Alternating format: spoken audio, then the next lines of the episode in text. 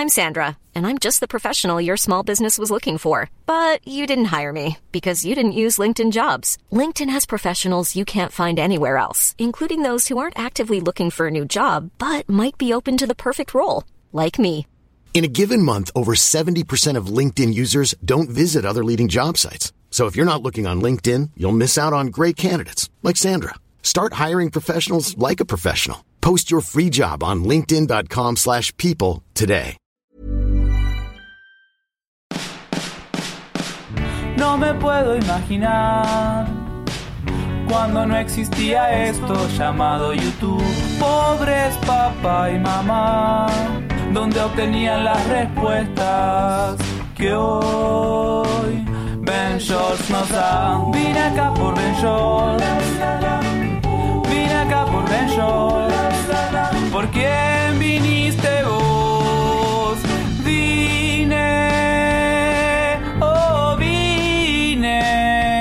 acá por Ben. Güey, no mames, ya tenemos nuestro segundo patrocinador, ¿no te había contado? Sí, ya tenemos. Estoy muy emocionado, estoy muy contento, no puedo creer que no te había contado, pero sí, el patrocinador de este episodio es ventures.com. Si te metes ahorita vas a encontrar que hay retos, o sea, por ejemplo, ahorita hay un reto de 90 días de salud mental, donde hay psicólogos y expertos dando clases, dando talleres, algunos van a hacer lives, otros van a poner ejercicios y también hay un grupo de apoyo y durante 90 días te van a estar ayudando a salir adelante. Ahorita que todos estamos estresados y cosas por el estilo, así que neta todos lo estamos pasando mal, ellos te apoyan en eso durante 90 días. Creo que está chido para gente que nunca ha ido a terapia y tiene como que curiosidad, o gente que fue a terapia hace mucho y la dejó. Eh, creo que te puede servir bastante. La neta está a un muy, muy, muy buen precio. Sí, está ahí en ventures.com. Y por ejemplo, también está el reto fit de 90 días. O sea, son 90 días en los que estás en un grupo también, pero tienes un coach. Y este coach te pone ejercicios todos los días, pero también hay eh, apoyo emocional, también hay apoyo en nutrición. Y hablando de nutrición, también tenemos un reto de nutrición. Los retos tienen fechas específicas, ¿por qué? Porque luego cuando nos dicen, ay, sí, puedes hacerlo cuando tú quieras, nos vale queso, la neta. Es como cuando compras una bicicleta o una caminadora en tu casa y nada más la usas para colgar la ropa. Entonces aquí lo que quisimos hacer fue como que no, hay una fecha en la que inicia y otra en la que acaba. A la gente le ha encantado, se la han pasado súper chido haciéndolo, se crea un apoyo genial y además aprendes un buen, te creas nuevos hábitos muy, muy, muy buenos. Y ahorita traemos una promoción especial para gente que diga, oye, ¿sabes qué? Yo tengo una empresa con varios empleados y algunos están trabajando a distancia. O sabes que en mi escuela o en mi salón o el grupo de personas que yo les doy clases, pues también la están pasando mal o algunos están batallando para ir al gimnasio porque están cerrados o no pueden ir, otros necesitan un poco de motivación o quieren poder salir adelante. Entonces, para esas personas que quieran como formar su propio grupo, estamos manejando promociones especiales. O sea, tú puedes tener tu propio reto fit o tu propio reto nutri o tu propio reto de salud mental con la gente que tú conoces. Entonces, estamos manejando precios especiales para esas personas que tengan una empresa o una escuela y quieran su propio grupo. Y así nosotros les podemos armar un plan personalizado, súper bien organizado solo para ustedes y sus necesidades. Así que ahí está, es el nuevo patrocinador ventures.com. Si no te has metido, neta, chécalo. Y si ya te metiste, ¿a poco no está bien chingón? Hola Venturtianos, bienvenidos a Soliloquio de Ventures. El día de hoy tenemos una invitada muy especial. Yo ya estuve invitado en su podcast, pero ahora le tocaba a ella venir aquí. Nuestra invitada el día de hoy es Laura Cárdenas, psicoterapeuta gestalt, lo cual significa, vamos a aclararlo, porque ya lo habíamos hablado en otro episodio, es, eres psicóloga con maestría en psicoterapia. Así es, psicoterapia gestal. Hola, ¿cómo estás? Muy bien. Ya después de las risas que nos hemos aventado aquí fuera, Eh, pero muy ajá. contenta de estar aquí contigo, Ben Shorts. No lo van a escuchar, pero me tardé como tres horas en poder decir bien psicoterapeuta. Pero ya lo pudiste decir, ya lo pudiste decir, ya estamos aquí. Oye, ¿y qué es gestalt? No, no sabía. Mira, Gestalt es una rama de la psicología que, o bueno, su nombre o Gestalt significa figura.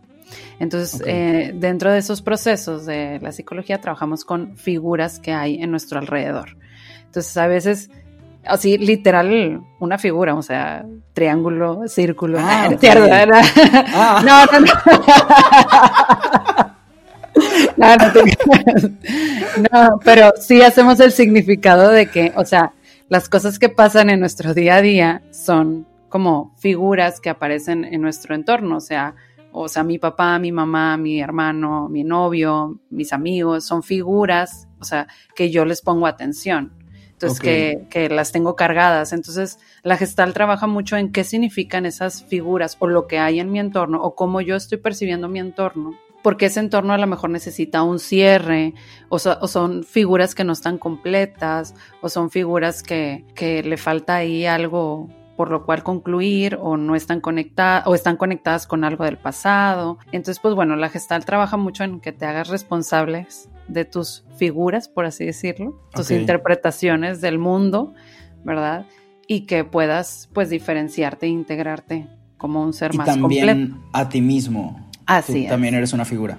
Exactamente, exacto, exacto, que tú integres todo lo que hay en tu entorno, en ti, ¿verdad? O aceptes te aceptes a ti como una figura más completa y que puedas como ir relacionándote de forma positiva y sobre todo viviendo en el aquí y en el ahora. Esa frase del aquí y el ahora viene de la gestalt. Ok. Y bueno, hablando como eso de relacionarnos de manera positiva, creo que una gran pregunta y uno de los temas del día de hoy es ¿por qué nos gusta el drama? ¿Por qué tenemos estas conductas tóxicas? Porque hay gente que confunden eh, el drama o, lo tóxico con el amor o que las cosas van avanzando. Claro, fíjate, una de las cosas que yo hace rato estaba pensando, y bueno, mi hermano es doctor, y pues ya ves que ahorita está todo el tema este de, de las situaciones muy complicadas. Y a veces dentro de, del tema de, del COVID y todo lo que pasa, eh, digo, sí tiene que ver con lo que voy a decir, ¿eh? Primero voy a dar esa entrada para que no digas de que por qué se fue a otra cosa. Pero a veces. No, del COVID ya no hay que hablar. No, no, es cierto. Pero a veces es muy. Eh, hay situaciones tan complicadas en nuestra vida que nos generan tanto dolor o tanto sufrimiento que a veces a través de del obsesionarnos o el hablar tanto de ese tema como que es una forma de sacarlo y otra a través del humor. Entonces, la, la parte de por qué nos encanta el drama es porque, bueno, una, porque generas historias como diferentes o nuevas, ¿no? Sí. Y otra parte es, eh, es ese sufrimiento, por eso eh, lo, lo, relaciono con esta parte, ese sufrimiento que a veces necesitamos como sacar, entonces no sabemos cómo direccionarlo y a través de estas conductas, ¿verdad? Podemos como ir exigiendo al mundo, ¿verdad? Que nos, que nos dé como esa historia que yo necesito, ¿no? Así como... De que soy protagonista de mi historia. Exacto. Y no puede ser aburrida. Exactamente. Y, y, y, yo fíjate que hoy leía justo, ¿verdad? De este, una frase en un tweet y decía, si quieres ser feliz, pues deja de estar generando tanto drama en tu vida. Pero a veces, por eso, por esta historia que yo quiero generar, que sea diferente, algo que contar, algo que sea disruptivo, ¿verdad? Que no sea igual a todos, pues, ah, no, me voy por ese camino, ¿verdad? Claro, porque a veces es como cuando todo está bien, a veces lo confundimos con que está aburrida la cosa. Ajá, exacto. O, o también de que, ay, ¿qué voy a contar si todo está bien? Y me ha tocado conocer gente que hasta disfruta casi casi su papel de víctima o o de decir, tengo mala suerte porque sí, de cierta manera los lleva a este papel de protagonismo, ¿no? Claro, y también a veces el mismo autosabotaje, de decir, no, o sea, ¿cómo? O sea, ya no pasa nada, ya todo está bien. O sea, ¿cómo? Ya no, ya no voy a ser protagonista de las historias de mis amigas, ni de las historias de mis amigos. Y a ver, y entonces, a ver, volteate a ver y realmente empieza a ver qué es lo que tú quieres en tu vida. Si realmente el drama es parte de, de ti, ¿verdad? Porque ya lo has adquirido como un hábito en tu vida o realmente es algo que, que, te está pasando porque no, no te identificas, no te conectas contigo, no, no te conoces. ¿Lo compararías como, como los reality shows? O sea, estas personas que normalmente los que hacen más peleas o los que más toman o los que más tienen discusiones son los que más tienen atención de las cámaras, ¿no? Claro. Pero están sacrificando su vida personal eh, eh. por atención. Exactamente, o sea, a veces entre tanto drama, le digo yo muchas veces en consulta a muchas personas, o sea, o sea, ¿quién realmente está pagando la factura de todo ese drama? Sí. Claro. O sea, ¿cuánta energía, o sea, realmente desbordas, gastas por estar ahí, o sea, generando todo ese conflicto, por mantener a veces un deber ser, por mantener una cara del que dirán, por ser el protagonista, por llamar la atención. Porque por te compras, que- yo soy esta persona Exactamente. y ya tengo a mis amigos acostumbrados de que así soy y que me pasan este tipo de cosas y que me meto en este tipo de situaciones.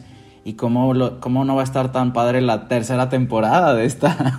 Exactamente. y, y me ha pasado muchas eh, anécdotas, ¿verdad? En ese, en, en- ese sentido y muy enfocados al autosabotaje, ¿verdad? Al, al decir, a ver, ¿cómo? O sea, ¿cómo ya estoy bien? Y hasta a veces me dicen, es que se me hace raro, o sea, me siento rara porque me siento bien, o sea, se me hace raro que yo ya no me sienta ansiosa porque ya no está esa persona en mi vida o que ya no le esté mande y mande mensajes. Y yo, pues no, eso se siente feliz, eso se siente a gusto, eso se siente, pues a ver, necesitamos empezar a ponerle también a las emociones positivas este, un enfoque, ¿no? No nada más quedarnos en lo que no nos gusta.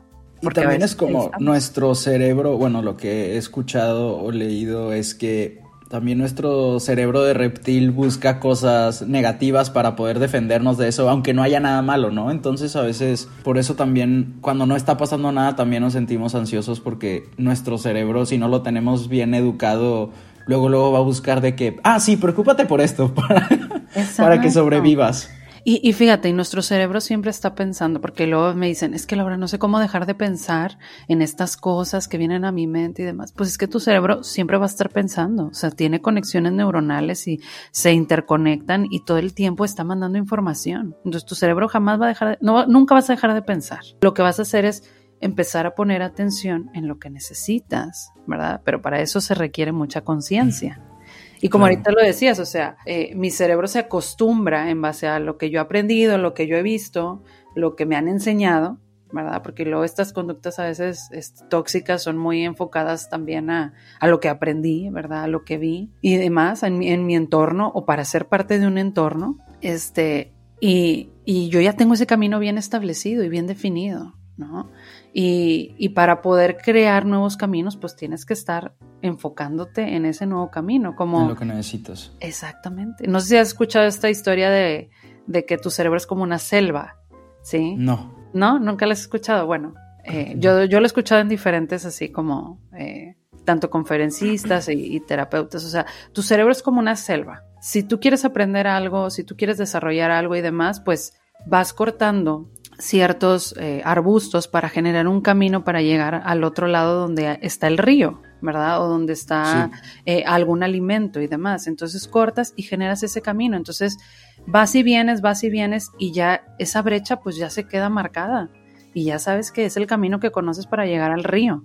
Oye, Pero- ya, los caminos neuronales son esos que tú vas formando. Exactamente, entonces llegan muchos a terapia o llegas con una nueva relación o empiezas a escuchar podcast o quieres generar un nuevo hábito, pues tienes que empezar a cortar otras ramitas de la selva y pues de repente te vas a encontrar con algún pasto ahí que no está difícil de cortar y algunas Claro. espinas y algunas cosas, entonces, pero ese camino que acabas de cortar, pues no está bien este marcado, hay que estarlo eh, Reforzando. cruzando constantemente, porque el que ya sabes, pues ese ya está bien establecido y es el que tu cerebro primero te va a Tienes decir, que "Ah, dejar por- que vuelvan a crecer las plantitas ahí para que ya Eh, no pases. Exactamente. Bueno, justo ahí tengo una pregunta, porque hay eh, como estas personas que, no sé, terminan una relación o por fin dejan de ver a esta persona tóxica y sí, ya no ven a la persona, pero siguen hablando de la persona. Y he escuchado las dos, que he escuchado diferentes opiniones, tanto como vas a dejar de hablar de esta persona por 21 días, no vas a hablar ni con tu psicólogo de, de- de esta persona para que ya puedas eh, dejar de pensar en ella. Y la otra es, síguelo sacando hasta que ya no tengas nada que decir. Y no sé cómo veas eso de los caminos neuronales con esto de o se habla o mejor no. Eh, ¿Cómo lo ves? Fíjate que esa es una muy buena pregunta. Yo, yo estoy mucho, bueno, a lo mejor por mi enfoque, yo estoy mucho más a favor de que lo hables y que lo saques, ¿verdad? Porque para mí es, eh, la emoción fluye. Las emociones son energía que se tiene que poner en acción, ¿sí? Todo el tiempo Sí. que tú sientes, o sea, necesita ponerse en acción, tiene que salir, tienes que dejar que fluya, porque si no se atora y es donde vienen los síntomas y es donde viene el autosabotaje. Si yo me limito de que no voy a hablar nada, no voy a decir nada, etcétera, me estoy empujando hacia mí misma. Pero existe un límite, ¿no? Porque también hay gente que se compra esa historia y cinco años después todavía te la están contando y es Ah, como, ok, ya, ahora sí ya no la sabemos completa. Exacto. O sea, yo aquí lo que, o sea, necesitamos hablarlo, pero de una manera consciente y a ver para qué lo estoy hablando, con cuestionamientos. propósito, ¿no? Exactamente, o sea, no nada más hablar por hablar, porque luego, digo, no sé si te ha pasado, pero luego hay amigos que ya te marean con la misma, y ahí estás, y ahí están, y oye, a ver, ¿y cuándo lo vas a soltar? Y ya pasaron. De hecho, tengo una historia de un tío del amigo de, ya sabes, ¿no? Las historias así de el tío de la amiga de quién sabe quién, etcétera, y que decía, oye, ya la, las la persona ya se había separado, o sea, el tío y la tía ya se habían separado y ya no eran pareja y nada. Digo, obviamente habían dejado hijos y todo, pero oye, el señor ya se había vuelto a casar, ya tenía pareja, se fue a vivir a otro lado y ahí va la señora detrás del señor. No, pues es que es para que vea al niño. Pero a ver, ¿por qué lo vamos a, o sea, por qué lo sigues, verdad? Y todo se cuestiona. Pero es, a ver, eso es- habla de que hay algo inconcluso en ella, ¿verdad? O no hay un cierre.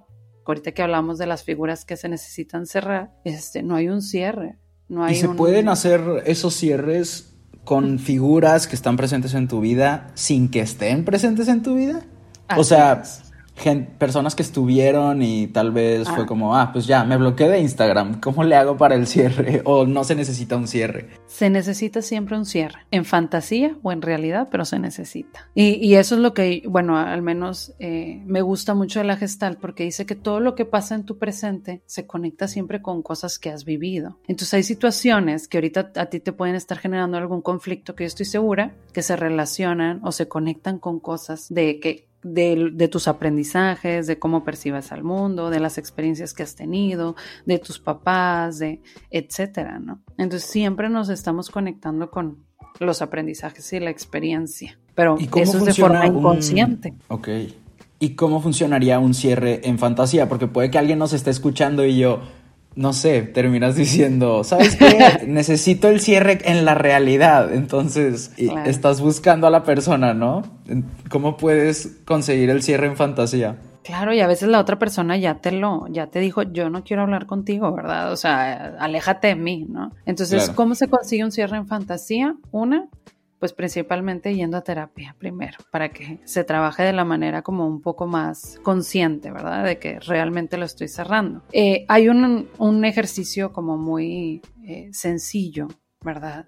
es eh, donde yo me pregunto a mí misma, donde me hago el cuestionamiento de qué me está atando a esa persona. O sea, ¿qué no he aceptado que perdí de esa persona? Porque ah, eh, cuando yo pierdo a una persona, cuando corto una relación con alguien, pierdo muchas cosas. No pierdo nada más a la persona. ¿Qué Pierdo. me daba esa persona para...? Exactamente. Pierdo a lo mejor afecto, pierdo que tenía una casa con la persona, pierdo este, una familia, ¿verdad? Porque si me relacionaba con la familia, pierdo eh, este, el que él me resolvía todos los problemas que yo tenía, ¿verdad? O pierdo muchas cosas, entonces necesito ver qué me está atando. Ah, entonces esa es una de las primeras cosas, o sea, ¿qué me ata a esa persona? ¿Qué fue lo que perdí que no he querido aceptar? que estoy perdiendo. Obviamente una de las cosas que yo también siempre recalco para el cierre es muy importante agradecer, o sea, ver todo lo que esa persona sí me dio, Sí. pedir perdón y perdonar. O sea, buscar esa parte de, a ver, ¿qué necesito yo pedir perdón? O sea, ¿qué culpas así como traigo en mi mente, verdad? Y, y qué necesito también perdonar de lo que me hicieron, obviamente heridas. Y también es muy importante la parte de los aprendizajes que me deja.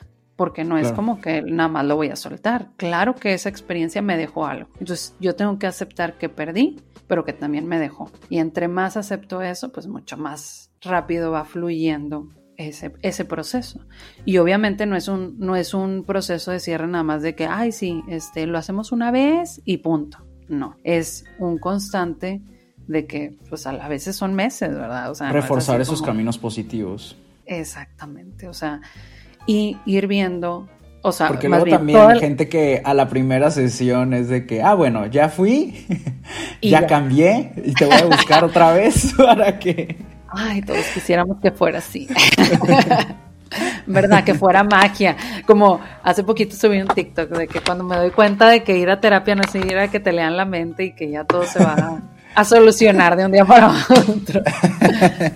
Pues es que es la verdad. Y, y también una de las cosas que, que iba a decir en este tema es que, o sea, la pérdida pues es un proceso y no es, no, tampoco es lineal y, y hay unos días que vamos a estar súper bien, pero pues hay días que, que no nos la vamos a pasar tan padre, ¿verdad? Claro. Y, y que también yo les digo mucho es, o sea, cuando tú terminas una relación es como que, o sea, esa persona que está en tu vida, como te decía, es una figura, es un contenedor, un contenedor que está ahí que tú le estabas dando o que ese también te estaba dando, ¿verdad? Sí. Entonces, cuando tú ya no lo tienes, pues toda tu energía que tú dabas, pues ya se desparrama, o sea, ya no hay un lugar donde se ponga. Entonces, digo, sí se dice, bueno, donde se pone. Entonces, ya no, yo dije ponga, como que no, no me sonó. Sí, no, Entonces- yo. no sé, no sé si lo dije bien o no, pero bueno, me di a entender. Sí, sí, sí. Bueno, entonces toda esa energía, ah. toda esa energía que tú ponías, este, ahora la tienes que regresar a ti mismo. Entonces, es por eso que es importante regresar a ti, o sea, y ver, ok, todo es lo que esa persona te daba, cómo te lo vas a empezar a dar tú, o cómo lo vas a empezar a reforzar tú en ti, Claro. lo que está en tus manos, y lo que no, pues aceptar que ya no lo tengo, ¿verdad? Que eso es un proceso complicado. Creo que estaría chido que pasáramos al, al otro tema que es la soltería. Tanto gente que Claro. tal vez lleva mucho tiempo soltera eh, y que no saben si darse la oportunidad. O me ha tocado amigos de que no, yo no estoy destinado a encontrar el amor y ya llevan así un buen solteros o solteras. O gente también que sale de una relación y luego luego conocen a alguien y no saben si tomar la decisión de, ok, esta persona me hace bien, pero también no he estado solo tanto tiempo. Eh, como que esos dos caminos. Claro. Fíjate que, ay, pues la, la soltería es un tema eh, muy amplio, demasiado amplio para mí, para mi punto de vista. Y una de las cosas que hay que reconocer en la parte de la soltería es que la soltería es una decisión. O sea, De dos personas a veces. sí, exactamente, pero es una decisión, o sea, pero necesito yo ponerlo como una, o sea, como quiero estar soltero o no quiero estar soltero. O sea, realmente necesito Claro. yo ponerme en conciencia si yo estoy tomando esa decisión. Y no porque, ay, es que ya no encontré a nadie, ay, es que nadie me quiere, ah, es que lo que ahorita decías, ¿verdad? O sea, así como que, ay, este, siempre me va mal en el amor, ¿no? Este, es una decisión y hay que ponerlo bien en conciencia. Y, y yo fíjate que, bueno, yo ahorita ya tengo pareja, pero cuando yo estaba soltera, yo estuve como dos años y media soltera, este, hace, bueno, hace tres años. Y para mí esa etapa fue como un, eh, ¿cómo te digo? Como un paréntesis en mi vida. A veces creemos que la soltería nos detiene, como que no estamos avanzando, como que Claro. no podemos hacer muchas cosas. Pero y es yo por la educación que tenemos de tenemos que... tenemos que casarnos, tenemos que tener hijos, tenemos que ser abuelitos y esto y el otro. Y casi creo que es como que una, una, una ley un deber ser. Pero no, Sí. la soltería también puede ser un estado de vida que yo puedo decidir. Sí, puedo ser soltero y puedo relacionarme con personas sexualmente, físicamente, eh, emocionalmente y demás, pero puedo ser soltero. O Claro. puedo decidir tener una relación, ¿verdad? Y decir, pues bueno, o sea, me relaciono de tal o cual manera, ¿verdad? Porque me ha pasado que hay gente que se relaciona, o sea, que tiene una relación, pero que no se vinculan físicamente, o sea, sexualmente. O hay personas que son solteras y que se vinculan sexualmente, ¿no? Entonces, lo más importante aquí yo creo que es reconocer que la soltería es un estado de vida que yo puedo seleccionar. Pero lo más importante es que lo seleccione de manera consciente. Porque luego hallando de que, ay, es que, la típica, ¿no? De que, es que sí quiero estar contigo, pero es que no sé lo que quiero, no sé si quiero tener novio, no quiero tener no. O sea, a ver, ponte en contacto contigo y empieza a identificar cómo te quieres relacionar, ¿sí? Claro. Si quieres ser soltero, ok. O sea, tú sé muy claro contigo en esa parte. Y si Claro, primero contigo relación, para poder ser con los demás. Eh, totalmente. ¿Por qué? Porque si no andamos así como que, ay, este, ya se me, se me pasó la vida y ya no tuve este, ninguna relación. Y a veces somos tan infelices por no tener una pareja, este, y a veces es porque, o sea, no me conecto conmigo. O sea, primero necesito conectarme conmigo para ver qué es lo que yo quiero, ¿sí? Y darme, la, o sea, darme las oportunidades. Y a veces no la pasamos de solteros, eh, una, por miedo al compromiso, dos, por miedo a que me hiera. Y claro. tres, por una decisión, ¿verdad? Por una decisión de yo quiero estar así un tiempo. ¿verdad? Y esa es la, esa es la mejor. esa es la única buena. Exacto, o sea, digo, la soltería también es un estado, o sea, yo siempre digo, si tu soltería tú la dedicas en tu crecimiento personal, en desarrollar tu mejor versión, en tener todas las experiencias, en viajar así como viajaste tú a todo el mundo, casi creo, ¿verdad? Andar de un lado para otro, de conocer otras culturas, de tener experiencias, de cuestionarte, de etcétera. Cuando decidas tú compartir tu vida con alguien, ya vas a estar bien diferenciada y vas a saber quién eres tú y que el otro es el otro y que la relación eh, ya está como en compartir, no en dependencia o, o que Claro. simplemente estamos en este mundo compartiendo, ¿verdad? Nuestro ser, ¿verdad? Y que las dos son una decisión. Justo como dices también, entrar en una relación. Hay gente que entra por dependencia y tampoco, a veces no parecen ni siquiera una decisión, sino más bien lo necesitan. Exacto, es que todos mis amigos tienen novia, ¿verdad?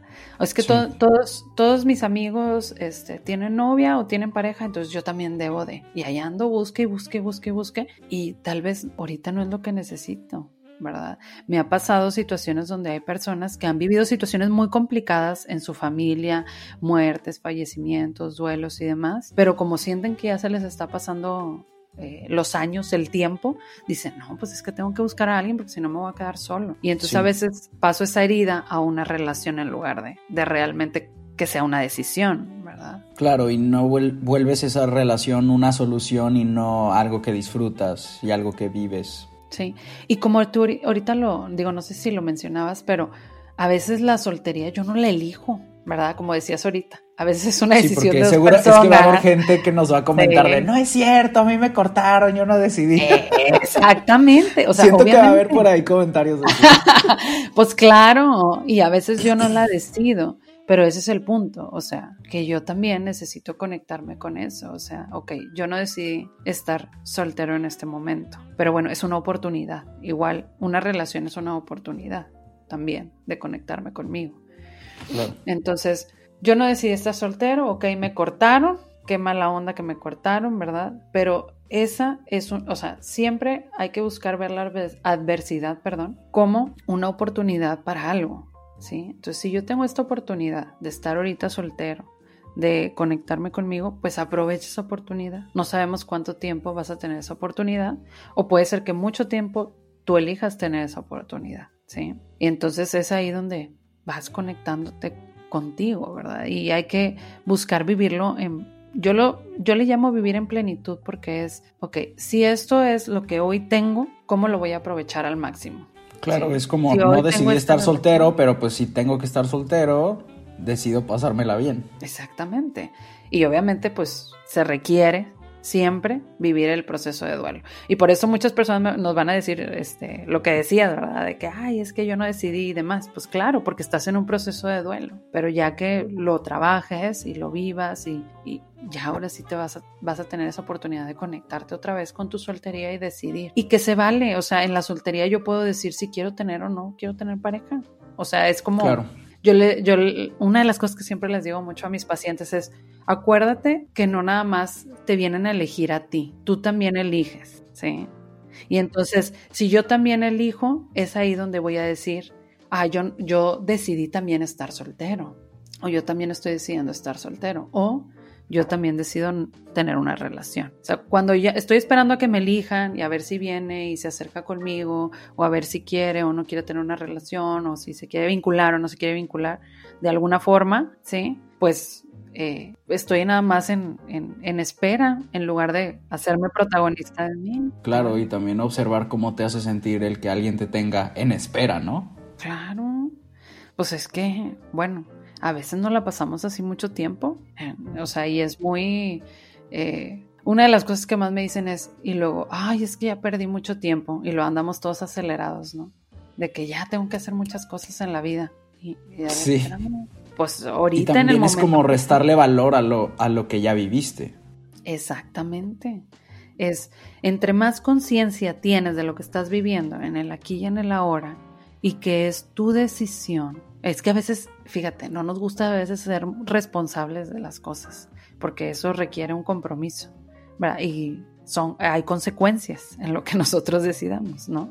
Claro. Pero entre más responsable eres, más tienes tú las riendas de tu vida. Jorge Bucay ponía un, un- una alegoría de un carruaje y que decía que, que nosotros, o sea, somos como un carruaje que vamos ahí tomando las riendas, ¿verdad? Los caballos son nuestras emociones, porque a veces andan ahí descontrolados, pero nuestra Sí. conciencia, pues es, es, es esa persona que va dirigiendo ese carruaje, ¿verdad? Y adentro de ese carruaje, pues van o- o- otras partes de mí que van eh, apreciando las experiencias que vas viviendo, ¿verdad? O poniendo esos aprendizajes.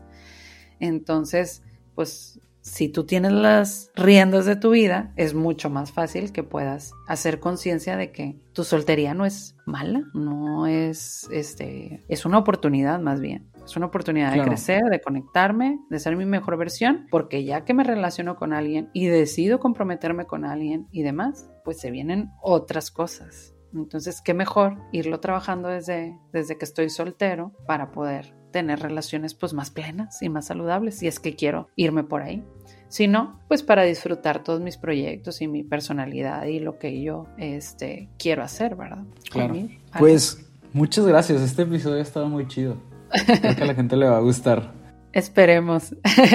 Oye, Laura, ¿y cómo te podemos encontrar en redes? Mira, me pueden encontrar como arroba sic.laura Cárdenas, P-S-I-C, lo deletreo para que eh, me encuentren más fácil, punto Laura Cárdenas, y también me pueden encontrar en arroba guion bajo un café contigo, ahí también eh, comparto episodios también en relación a la salud mental y un poquito de lo que platicamos el día de hoy, Ventures, ahí me pueden y encontrar estás en Instagram y en TikTok. en Instagram, Facebook y TikTok como SIC Ok. Laura Cárdenas y pues en un café contigo en las plataformas de Spotify, eh, Google, Apple y eh, iVoox. Así es. Oye, y ahí también estás en el reto de salud mental, ¿no? Sí, ahí contigo, muchas gracias porque ahí me invitan y vamos a estar platicando el tema de amar, a, ay, ¿cómo se llama? Amarme para amarte. Y está muy padre, exacto. Súper bien, pues ahí lo checan en ventures.com. Exactamente, ese reto me encanta. La verdad es que vamos a tener muchos lives, vamos a estar compartiendo mucho y, y sé que hay otros especialistas muy, muy buenos porque ya he tenido oportunidad de coincidir con varios de los que están ahí también en el reto y sé que es de mucha calidad. Así que yo espero que también ahí se den una vuelta por ahí. Súper, pues muchas gracias. Recuerden seguir a Laura y nos escuchamos en el próximo episodio de Soliloquio de Ventures. Adiós. Bye. Vine acá por Shorts. Vine acá por Shorts. ¿Por quién viniste vos? Vine, oh vine acá por Ben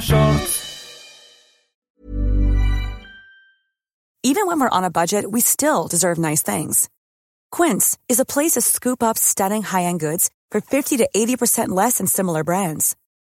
They have buttery soft cashmere sweaters starting at $50, luxurious Italian leather bags, and so much more. Plus, Quince only works with factories that use safe, ethical, and responsible manufacturing. Get the high-end goods you'll love without the high price tag with Quince. Go to quince.com slash style for free shipping and 365-day returns.